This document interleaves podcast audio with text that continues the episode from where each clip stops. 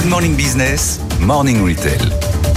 On est avec Eva Jaco, comme tous les matins, pour le Morning Retail. En ce début octobre, c'est encore la saison des glaces, même si pour certains, suivez mon regard, leur closier, c'est toute l'année la saison des Absolument. Je glaces. vois pas pourquoi on mange des glaces quand il fait chaud. On En en tout- mangeait tout le temps. En tout cas, c'est un marché qui est en croissance grâce à vous. Oui. Et ma famille. Et, et certaines PME tirent leur épingle du jeu à l'image, à l'image, pardon, des glaces moustaches. Oui, moustache. euh, Alors, je ne sais pas si vous connaissez Laure. Et non. Comment c'est- pas possible? Bah, Les vélos des moustaches, on mystères. Bon, bref, peu importe. Allez-y. Mais Donc, 365 jours par an, ça vous donne quand même du temps pour découvrir moustache. Et je, je vais y aller cet après-midi. Eh bien, c'est une marque assez haut de gamme, créée euh, en 2016 avec un logo assez étonnant. Euh, Un chien dont les babines sont recouvertes de glace. Une image marquante pour euh, des glaces qui se veulent euh, premium. Au total, 140 recettes Ouais. développées. Bah, J'espère qu'il n'y a pas de poils dedans, quoi. Mais c'est ça. Non, c'est 140 recettes développées par un artisan glacier, Gérard Sanchez, euh, qui possédait le laboratoire qui a été racheté par Moustache, avec une particularité, celle de traduire en glace les goûts des gâteaux. Alors un positionnement unique développé par la fondatrice Sylvie Bandil, on l'écoute. on monte, on monte, on monte en gamme, on continue.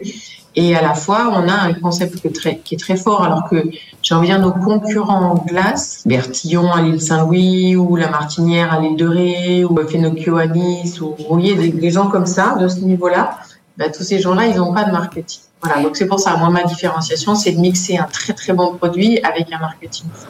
Alors Moustache, c'est une quarantaine de, de glaciers, principalement euh, des franchises. Euh, L'an dernier, le glacier a observé une croissance de 55% par rapport à l'année précédente. Une petite structure, donc avec une progression euh, annuelle de 20% et qui a fait 4 millions d'euros de chiffre d'affaires l'an dernier. Alors, la martinière et Bertillon, j'ai mangé les deux sur les trois derniers jours. Ça va être difficile. Ça va être quand même difficile de faire de la concurrence.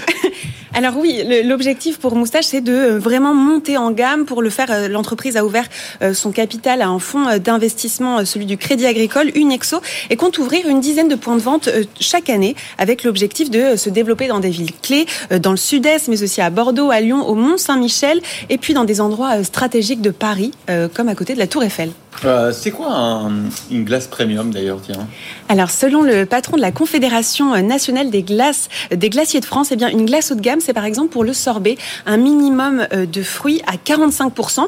Or, les artisans glaciers utilisent, enfin, 65% de fruits euh, dans leur glace. Pour la glace, en tout cas, c'est du lait frais entier à 3,6% de matière grasse, de la crème fraîche, des œufs et des produits de qualité, comme par exemple la gousse de vanille, c'est quand même 300 euros le kilo, ou encore euh, les pistaches, 200 euros le kilo. Et bien sûr, un savoir-faire, une main-d'œuvre euh, de qualité, sachant qu'un artisan glacier, c'est 3 à 5 ans d'apprentissage en amont. Et puis le prix joue aussi, on écoute Sylvie Bondil.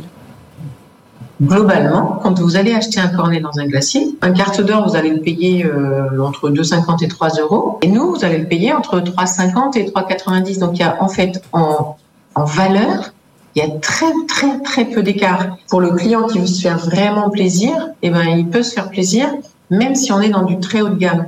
Alors, moi, j'ai une règle. Jamais plus d'une glace par jour. Au bout de deux, on est malade. Mais comment se porte le marché des glaces? Eh bien, à part cette Jamais plus une glace, glace par jour, mais une glace tous les jours. Évidemment. Ouais, c'est ça. Ouais, c'est ça. Non, mais Bah, faut, aller au bout. Faut aller au bout. Jamais plus de. Faut pas manger deux, par contre. c'est Ah oui, bah, en même temps, tous les jours, c'est beaucoup, non? Non, non, c'est bien. Mais non, elle a- c'est vrai que les Norvégiens, eux, consomment énormément de glace. Ah bah voilà. Par exemple, ils sont à 21 litres euh, par euh, an et par personne. Or, nous, les Français, on est à 6,5 litres. Mais l'heure est à 40 litres. Bon, en, tout cas, en tout cas, à part cette saison où euh, voilà l'été a été mitigé, donc euh, le, le- la saison est plutôt en demi-teinte, eh bien le marché se porte très bien avec des chiffres supérieurs euh, par rapport à l'année 2019. L'an dernier, le chiffre d'affaires de la filière a dépassé les 1,4 milliard euh, d'euros contre près d'un milliard en 2015. Le marché est divisé en deux. Il y a euh, les industriels qui sont euh, qui font 95% du marché et euh, les artisans glaciers qui se développent de plus en plus. Énormément d'infos dans ces chroniques Morning Retail, surtout sur l'alimentation de l'or.